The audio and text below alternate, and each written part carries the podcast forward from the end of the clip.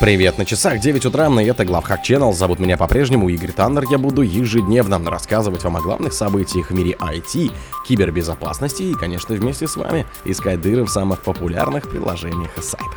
Avast закрыла доступ к своим продуктам в России. Исходные коды Mercedes-Benz утекли из-за случайно раскрытого токена GitHub. MetaStiller пытается выдать себя за сертификат Минцифры. GitLab плачет критическую ошибку, допускающую запись произвольных файлов. В Рунете произошел масштабный сбой. Россиян вновь предупредили о мошенничестве от лица руководителей компании. Спонсор подкаста Глаз Бога. Глаз Бога это самый подробный и удобный бот пробива людей, их соцсетей и автомобилей в Телеграме. Компания Avast окончательно закрыла доступ к своим продуктам для российских пользователей. Теперь антивирусы Avast и AVG, а также Utility City Cleaner не работают в РФ. При попытке их запуска отображается предупреждение. К сожалению, этот продукт не поддерживается в вашем текущем местоположении. Как сообщают СМИ и пользователи, похоже, компания Avast приняла решение окончательно уйти с российского рынка. Напомним, что компания прекратила продажу лицензий для своих решений в России и Беларуси еще в марте 2022. Теперь же российским пользователям закрыли доступ к сайтам Avast и EVG, включая avast.ru. А при попытке установить какой-либо продукт компании, пользователи получают сообщение с предупреждением об отсутствии поддержки продукта в их регионе. К сожалению, этот продукт не поддерживается в вашем текущем местоположении или, к сожалению, в настоящее время данное приложение не поддерживается в вашей стране или регионе. Исходные коды Mercedes-Benz утекли из-за случайного раскрытого токена GitHub. Исследователи из RedHunt Labs обнаружили в публичном репозитории забытый токен GitHub, принадлежащий сотруднику Mercedes-Benz. Токен давал доступ к серверу GitHub Enterprise компании и раскрывал множество внутренних данных.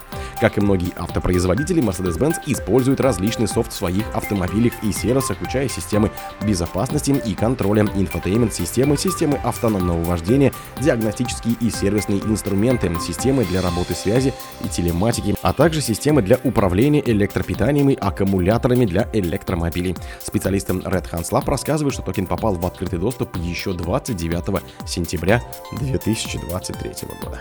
MetaStiller пытается выдать себя за сертификат Минцифры. Специалист компании Факт, бывшая группа IB, предупредили, что перехватили фишинговые письма, отправленные якобы от лица Минцифры.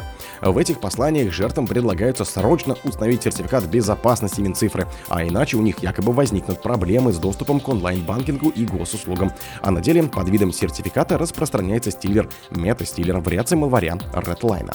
Министерство цифрового развития РФ сообщает, что с 30.01.24 у пользователей, не установивших на свои специальные системы сертификаты НУЦ Минцифры РФ, могут возникнуть проблемы с доступом вплоть до полного его отсутствия к таким сервисам, как госуслуги, онлайн-банкинг, государственные ресурсы и ряд других российских сервисов, гласит мошенническое письмо. Орфография и пунктуация сохранены. GitLab патчит критическую ошибку, допускающую запись произвольных файлов. Компания GitLab выпустила исправление для устранения критической ошибки в Community Edition. Уязвимость может использоваться для записи произвольных файлов при создании рабочего пространства Workspace. Уязвимость получила свой идентификатор и практически максимальную оценку по шкале оценки уязвимости 9,9 балла из 10 возможных.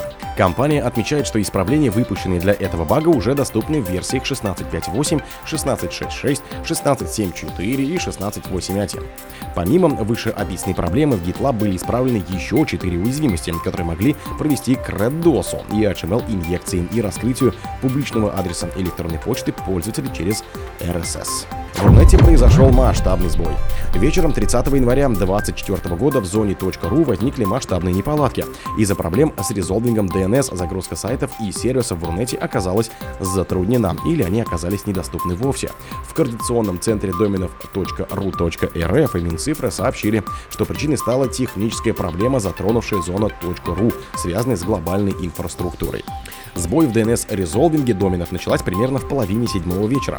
Согласно статистике Down Radar, пользователи Рунета массово столкнулись с частичной или полной недоступностью Яндекса, Дзена, МТС, Мегафона, Билайна, Озон и Wildberries, Авито, Кинопоиска и множество других ресурсов, включая приложения банков и порталов госуслуги.